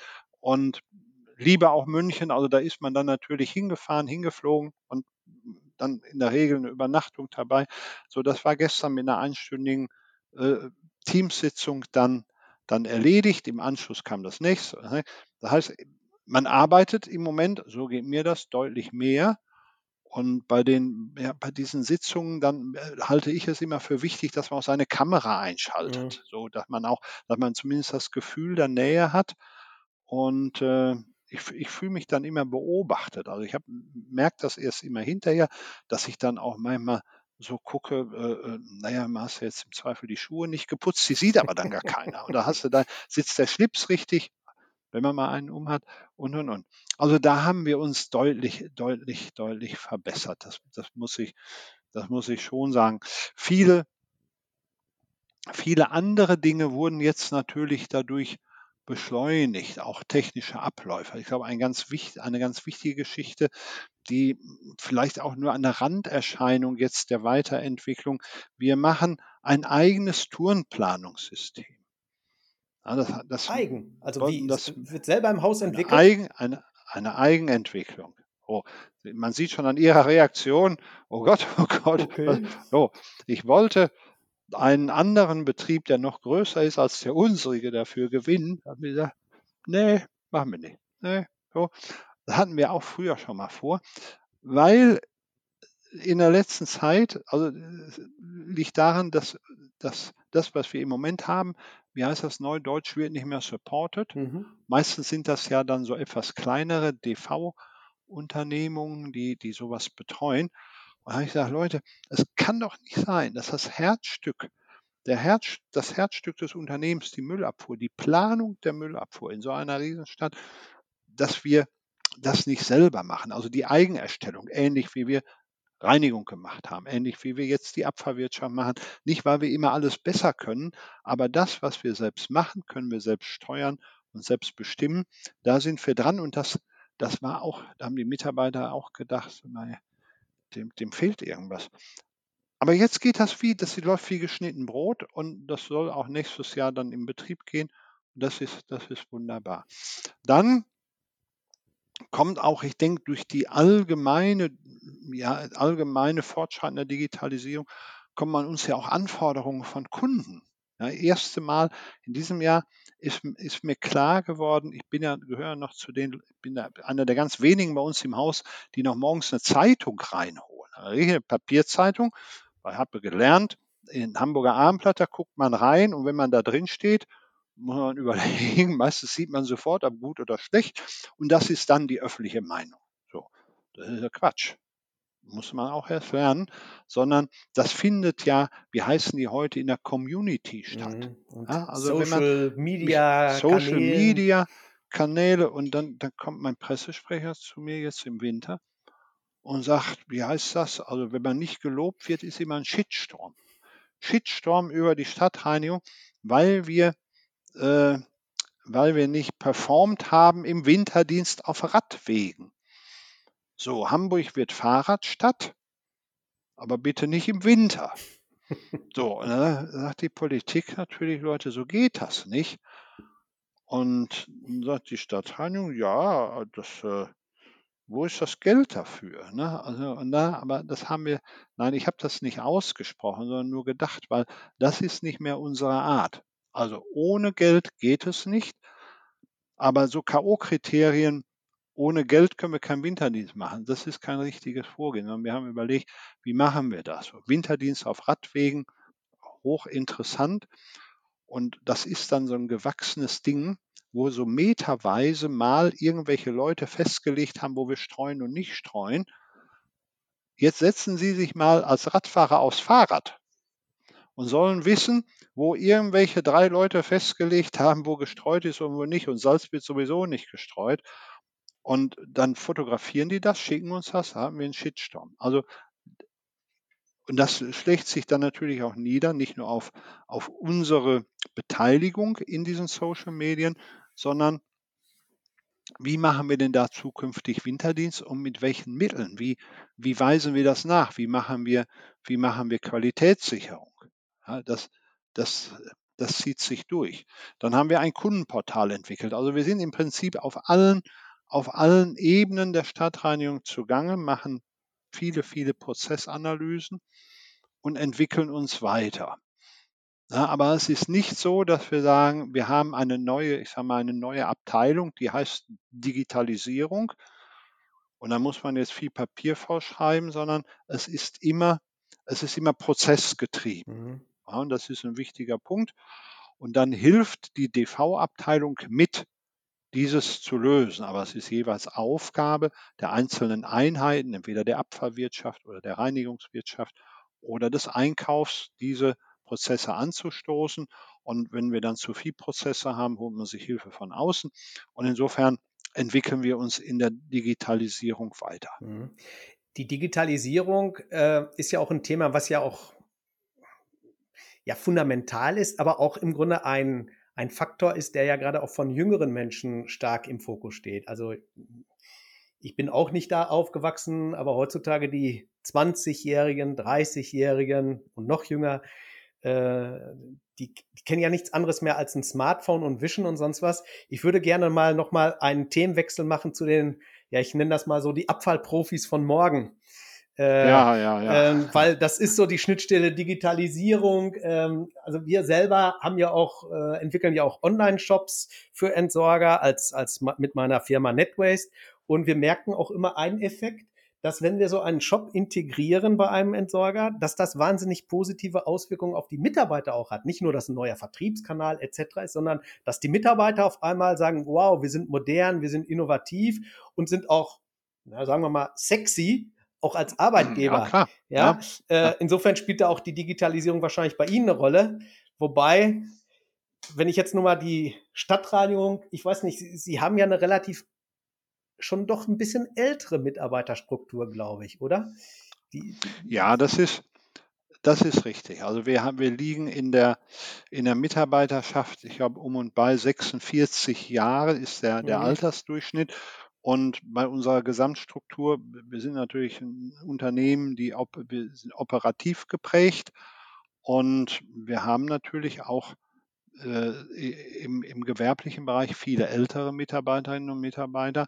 Das ist natürlich auch ein Zeichen dafür, äh, dass wir eine, eine, eine geringe Fluktuation haben. Das mhm. sind Leute, die noch, die schon teilweise bei uns sind seit der Verselbstständigung in 1994 und wir haben natürlich sogar jetzt einen Sprung nach unten in der Altersstruktur gemacht, also haben uns verjüngt durch die vielen äh, neuen, die wir eingestellt haben im Rahmen des Reinigungsprojektes. Aber ich habe auch im Angestelltenbereich eine ganze Reihe von jungen Menschen eingestellt. Also wenn Sie sich mal anschauen, wer bei uns so ein großes äh, äh, Projekt leitet zum Thema Klimaschutzkonzept, Klimaschutzstrategie, Klimaneutralität Stadtreinigung 2035 oder wenn Sie sich anschauen, wer bei uns die Digitalisierung leitet, wer bei uns die, die Gemeinwohlbilanzierung als Projekt hat, dann sind das schon viele, viele jüngere Leute. Und wir müssen natürlich sehen, dass wir eben gerade auch im gewerblichen Bereich das all ältere Personal ersetzen, weil wir da auch höhere, höhere äh. Ausfalltage Mhm. haben. Und das machen wir über ein, über ein sehr attraktives Altersteilzeitprogramm, wo die Kolleginnen oder Kollegen dann äh, meistens machen sie drei, drei oder ich glaube bis maximal vier, vier Jahre, äh, äh, wo sie dann eben früher deutlich früher ausscheiden können. Das wird, das wird auch in Anspruch genommen. Ähm, aber es ist schon, es ist schon so, und das ist eigentlich das, was, was mich persönlich freut, dass viele junge Menschen zu uns kommen und uns attraktiv finden. Also uns nicht als, das soll jetzt auch nicht despektierlich sein, so, das ist eine träge Behörde, sondern nein, die sind stolz, bei der Stadtreinigung zu sein und macht zum Beispiel auch äh, dass ich jungen Leuten, natürlich ich nicht allen ermöglichen, aber das machen wir dann auch auf kleiner Flamme, aber jungen Akademikern die Möglichkeit einer Promotion biete. Also wenn sich ein Thema ergibt, dass man, wo also die Firma was von hat und, und äh, der Mensch was von hat, dann hat er auch die Möglichkeit, bei, bei uns einen Doktortitel zu machen äh, muss im Zweifel dann damit leben, dass ich dann einer der Prüfer bin. Das ist dann nun mal Das, so. das ist ja so. Sie sind ja, Sie haben ja noch die Doppelrolle. Sie sind ja jetzt schon seit einigen Jahren Honorarprofessor an der Technischen Universität hier in Hamburg-Harburg. Ich glaube, Sie machen immer je im Winter- und Sommersemester je eine Vorlesung. Genau. Kann das sein? Und Ja. in, in, in ich habe es jetzt nicht parat, welche Fächer oder sind das auch immer unterschiedliche? Suchen Sie sich dann auch mal wieder ein neues Thema aus, worüber Sie eine Vorlesung halten? Ja, das sind, also das sind immer besondere, besondere, die Vorlesung heißt, ist eine englische Vor, also nicht eine englische, sondern eine Vorlesung auf Englisch. Ähm, Besonderheiten in der Abfallwirtschaft und in der Regel ist es so, dass wir in einem Semester äh, ähm, planen die, die, die Studenten eine, eine getrennte Abfallsammlung. Also es gibt dann eine virtuelle Stadt, wo sie dann äh, eine getrennte Biosammlung einführen müssen mit Kalkulation und auch mit, mit den entsprechenden Tourenplanungen. Und in einem anderen Semester äh, planen sie Behandlungsanlagen, äh, biologische Behandlungsanlage oder eine, eine thermische Behandlungsanlage. Und das ist ein internationaler Studiengang. So ich, in, zwischen 25 bis ja, in, in der Spitze, je nach Semester, bis zu 45 Studentinnen und Studenten international, sodass auch ich immer noch was Neues dazu lerne, also Abfallwirtschaft äh, aus, aus, der, aus der ganzen Welt und fange dann meistens äh, immer spannend für mich, also wer Teilnehmer dann ist, Teilnehmerin ist und fragt die Leute am Anfang, über ähm, Experience in, in Waste Management in your country. Also wo, wo habt ihr Erfahrungen? Und viele dieser Studentinnen und Studenten sind, im, sind vielleicht schon, äh, haben schon einen Bachelor in ihrem Land und haben das gut gemacht und dürfen dann im Ausland ein paar Semester studieren. Und da erfahre ich auch immer wirklich tolle, erfahre ich tolle Dinge. Und da kann man auch immer mal so ein bisschen sich sich wieder nullen. Ne? Man sagt, wo, wo, wo steht eigentlich die Stadtreinigung, welchen, welchen, äh, welchen Stellenwert hat die, hat die Abfallwirtschaft in Deutschland, welchen Stellenwert hat sie in anderen Ländern. Also das ist schon, das ist schon, das ist schon wirklich hochinteressant. Und mir war wichtig, dass Abfallwirtschaft als Wissenschaft in Hamburg erhalten bleibt. Also Abfallwirtschaft als Wissenschaft klingt vielleicht erstmal ein bisschen wie ein Widerspruch, aber Abfallwirtschaft ist ja eigentlich Erfahrung aus vielen, vielen anderen Bereichen, ja, aus, aus vielen, vielen technischen Bereichen. Aber äh, wenn man sich mal anschaut, was wir jetzt, wir haben ja eine Kooperation auch mit der Technischen Universität, was wir gemeinsam auf die Beine gestellt haben an Forschung im Bereich der Kunststoffe, des Kunststoffrecyclings, im Bereich des Schlacke-Recyclings. Und wir haben äh, ja sogar ein, eine, ein, ein Beratungsunternehmen nicht gegründet, sondern gekauft, was wir dann auch mit wissenschaftlicher Expertise jetzt so weit entwickelt haben, dass wir, äh, ich hoffe, in den nächsten wenigen Wochen zum An-Institut werden, äh, eines der ersten An-Institute der Universität. Und wir dann auch Dinge machen mit, mit deutlich wissenschaftlichem Charakter. Ich wollte, das war so immer mein Ziel, ich wollte ein bisschen die Abfallwirtschaft aus der, aus der Ecke raus, aus der Schmuddelecke heraus haben.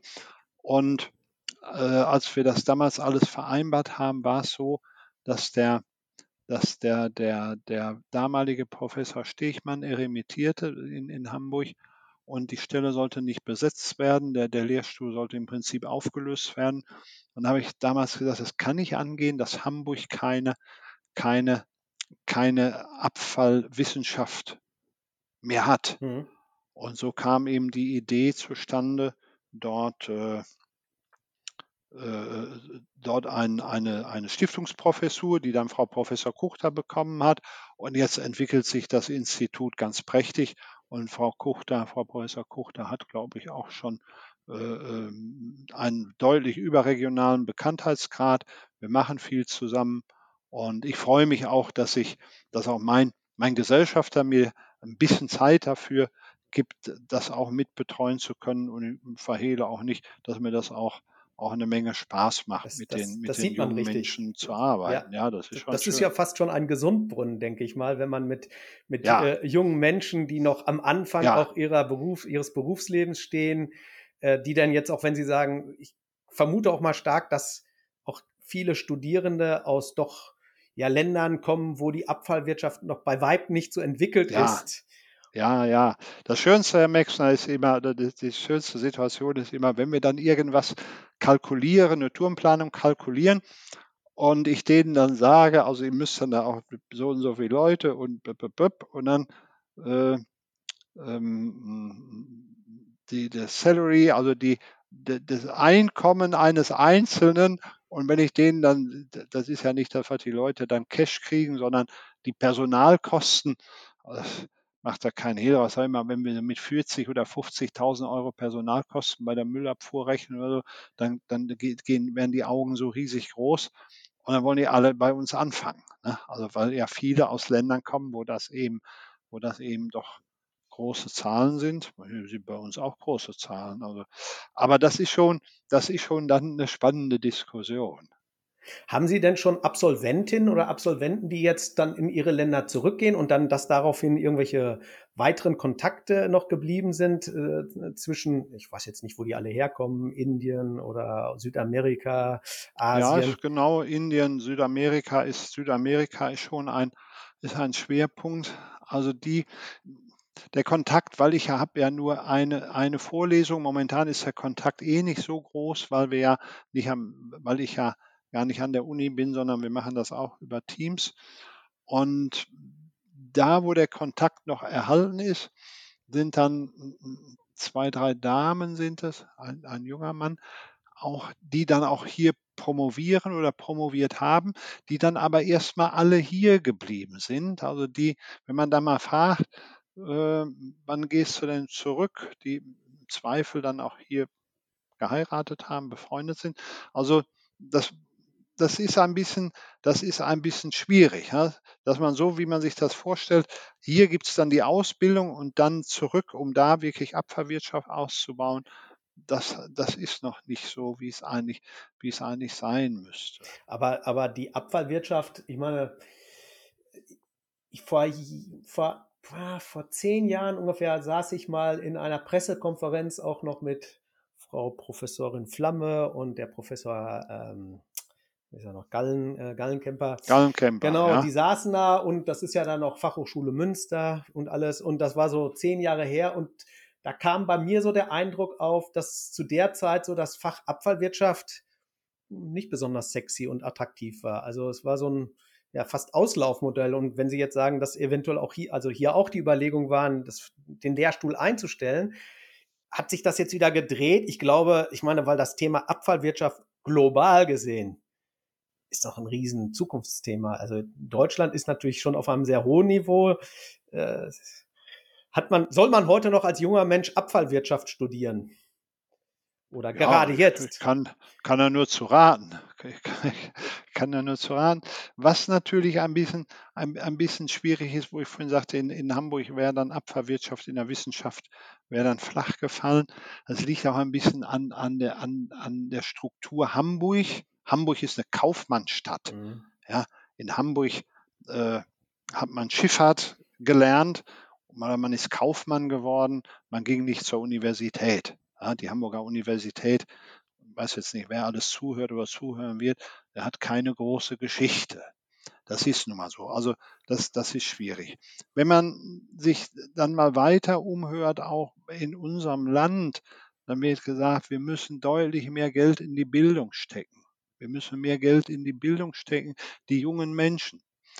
Äh, nicht, dass gleich mit mir die Pferde durchgehen, aber wenn Sie mal gucken, was die Schulen oder die dort Verantwortlichen auch in der Politik zustande gebracht haben im Rahmen der Pandemie, dann ist das beschämend aus meiner Sicht, was da an Konzepten entwickelt worden ist.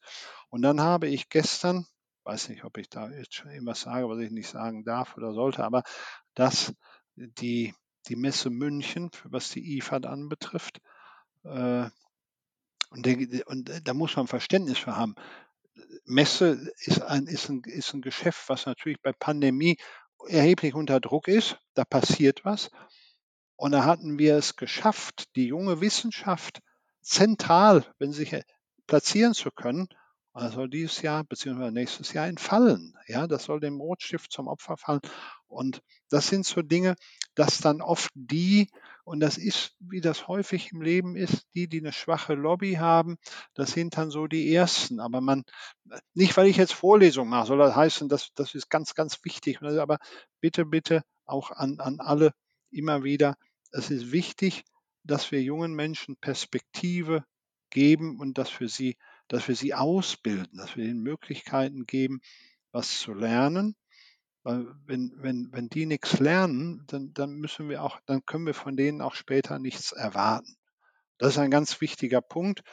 Und man muss natürlich, es ist leicht gesagt, dass man das, das Geld, was man hat, gerecht aufteilt. Das ist richtig.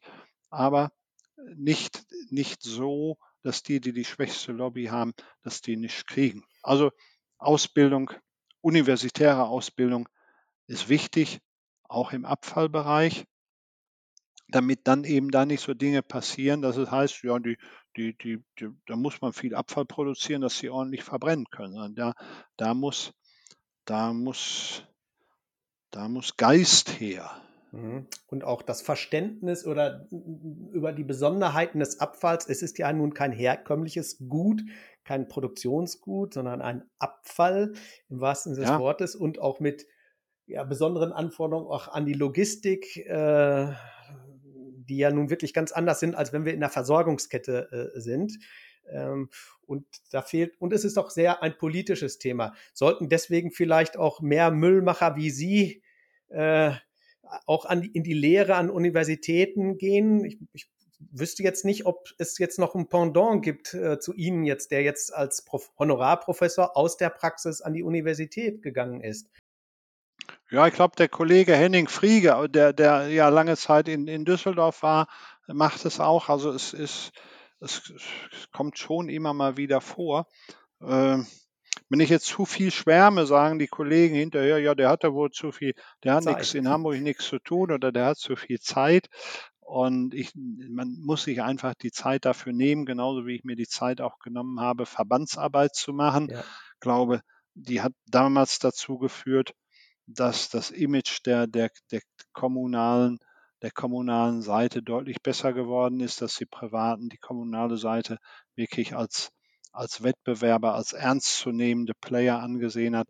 Also man muss sich für die wichtigen Dinge einfach Zeit nehmen. Genauso, Herr Mexer, wie die Leute, die sagen, ja, für Sport habe ich keine Zeit. Da, man, Manchmal Zahlt man das reicht das, wenn man eine halbe Stunde eher aufsteht. Ja, ne? ja. Das geht schon. Wenn wir mal die Zeitfaktor sehen und wir sehen ja auch, wir sprechen ja jetzt schon, wir sprechen ja jetzt ja auch schon eine Weile miteinander. Ich weiß zum Beispiel, dass sich die Stadtreinigung Ziele gesetzt hat, explizit auch für 2030. Also ähm, die Stadtreinigung möchte 2030 klimaneutral sein. 2030 möchte die Stadtreinigung unter anderem halt auch äh, den Restmüll pro Einwohner irgendwie von 206 wohl ungefähr auf, auf dann 200 Kilogramm äh, reduzieren und auch noch viele weitere Ziele. Die wollen wir jetzt gar nicht im Detail durchgehen. Äh, aber ein Ziel ist mir auch aufgefallen und da dachte ich, naja, vielleicht ist das ja auch das Ziel, wo dann auch der Professor Sicher dann auch in 2030 noch aktiv ist, weil ich, man darf es ja ruhig verraten. Ich glaube, 2030 sind die ja nicht mehr aktiv dann als Geschäftsführer der Stadtreinigung Hamburg. Das äh, wird wahrscheinlich eher unwahrscheinlich sein. Äh, aber 2030 äh, soll ja, jetzt müssen Sie mir noch eins verraten, wie wird das ausgesprochen? Hitze, Heißi, dieses ha heiß, heiß, ja. Heiß. Also das ich muss es auch hier Hamburg Institute for Innovation, Climate uh, Protection and Circular Economy. Circular. Das ist schon auch ja. ein toller Name. Ja, das ist dieses angehende An-Institut, wo ich vorhin Genau. Und, und dann ja. sind Sie 2030 da, der im Beirat aktiv, weiterhin aktiv im Themenfeld der Abfallwirtschaft. Ist das, ist das auch Ihr persönliches Ziel? Na, mein, mein persönliches Ziel ist dass ich, dass ich gesund bleibe und dass ich, dass ich so lange, solange es geht, irgendwo was helfen kann. Also wenn man mich, wenn jetzt hat mich ja mein Gesellschafter schon 27 Jahre gelassen, wo ich sehr dankbar für bin. Und wenn er das vielleicht noch ein bisschen mich ein bisschen lässt oder sagt, den brauchen wir noch, dann mache ich das gerne immer unter der Voraussetzung, dass ich, dass ich äh, gesund bin. Aber ähm, es darf nicht der Eindruck entstehen, dass, dass ich jemand bin, der sonst der, der sonst im Zweifel keine Hobbys hat. Also natürlich, natürlich ist, ist die Hochschultätigkeit hochinteressant, natürlich ist die Tätigkeit äh, äh an, an, am Institut oder an, an einem Heißinstitut auch interessant. Aber wie viele auch wissen, ich habe auch noch eine junge Frau, die auch berufstätig ist, aber die auch sehr reisefreudig ist. Also Reisen tun wir auch sehr gerne. Und äh, mir ist es ja auch wichtig, dass diejenigen, die jetzt nachkommen, ja, die, wo, wo wir gerade von gesprochen haben, die jungen Leute, die wollen natürlich auch mal und die sollen auch mal Verantwortung übernehmen. Und ich bin auch nicht derjenige, der sagt, ohne den geht es nicht oder ich muss noch so lange, dann ist das oder das fertig. Eine Stadtreinigung ist nie fertig und eine Stadtreinigung benötigt auch immer vernünftige, klar denkende Menschen. Das ist, glaube ich, auch ganz wichtig, auch junge Menschen. Und dann wird es auch schon weitergehen und solange solange man mich hier haben will und ich kann, bin ich, bin ich auch gern dabei. Aber 2030, nein, da ist, das ist, glaube ich, das ist unrealistisch. Also ich habe, ich habe noch, noch ein bisschen habe ich schon vor, fühle mich auch noch ganz fit, mir macht Spaß und insofern schauen, schauen wir mal, was, was, was da kommt. Und ich habe ja auch, das muss ich alles mir auch ganz wichtig, ich habe zwei, zwei wunderbare Enkelkinder, die jetzt so anderthalb Jahre sind, ein Zwillingspärchen. Und äh, da will ich natürlich auch ein bisschen Zeit ja, mit verbringen. Da braucht man auch für Zeit. Oh, und äh, da möchte ich dann auch noch ein bisschen was mit unternehmen können. Ne? Aber die kann ich im Zweifel irgendwann auch mal mit hierher bringen. Das ist so. Das sei Ihnen gegönnt, lieber Herr Professor Sicher. Das ist jetzt ein Ausblick, der, äh, glaube ich, ähm, es wird Ihnen persönlich bestimmt nicht langweilig und auch äh, bei der Stadtreinigung wird es Ihnen nicht langweilig. Die Stadtreinigung als solche ist auf dem Weg nie fertig, sagten Sie gerade. Das ist, das ist eine sehr gute Einstellung, finde ich, dass man sagt, man ist nie fertig. Man, äh, es geht immer weiter. Wir sind doch langsam fertig, glaube ich, lieber Herr Professor Sicher. Ich würde mal an der Stelle sagen, ich bedanke mich ganz, ganz herzlich für das Gespräch. Toi, toi, toi. Und freue mich, wenn wir uns irgendwann hoffentlich bald auch mal wieder persönlich dann begrüßen ja, dürfen, ohne das Headset und, und die Kamera. Das hat zwar wunderbar jetzt alles so geklappt, auch bei Ihnen, aber es ist doch was schöner, wenn man sich mal persönlich sieht und auch, das ist ja auch immer so eine Hamburgensie, alle Hamburger treffen sich ja immer in München auf der IFAD. Das ist ja, äh, ja. Das, das, da freue ich mich eigentlich auch schon wieder drauf, dass man sich auch dort ja, dann ja. wieder nächstes Jahr hoffentlich dann sieht. Ja, also das wäre wirklich, das wäre, also wenn man das sich jetzt als Ziel nimmt, nächstes Jahr auf der IFAD, dass man sich dann da persönlich sieht. Bis dahin muss man, sollten wir gesund bleiben, alles dafür tun. Und haben wir hier im Unternehmen auch viele Maßnahmen ergriffen, dass die Leute gesund bleiben, die Mitarbeiter, die Kunden gesund bleiben. Aber mir hat es auch Spaß gemacht und vielleicht ergibt sich ja mal die Gelegenheit, dass wir das ein oder andere Thema vertiefen oder was auch immer. Oder äh, ich, nach so vielen Jahren, äh, ich hätte auch bestimmt für eine ähnliche Zeit auch Geschichten zu erzählen. oh ja, das ist doch ein Ausblick. So, Geschichten von Professor Sie aus, Geschichten aus dem Müll. Geschichten aus dem Müll ist immer, ist immer wieder, ja, ja. immer wieder interessant. Also ich habe auch unserem damaligen Bürgermeister mal eine Geschichte von Leuten erzählt, die, die ich beim Friseur rausgeholt habe. Aber wir sollten, wir sollten, Professor Sieger, wir sollten uns das vorenthalten für das nächste ja, die, Gespräch. Was die gesagt haben, erzähle ich dann nächstes das Mal. Das machen genau. wir so. In diesem Perfekt. Sinne, dann sage ich jetzt einfach mal, lieber, lieben Dank und tschüss.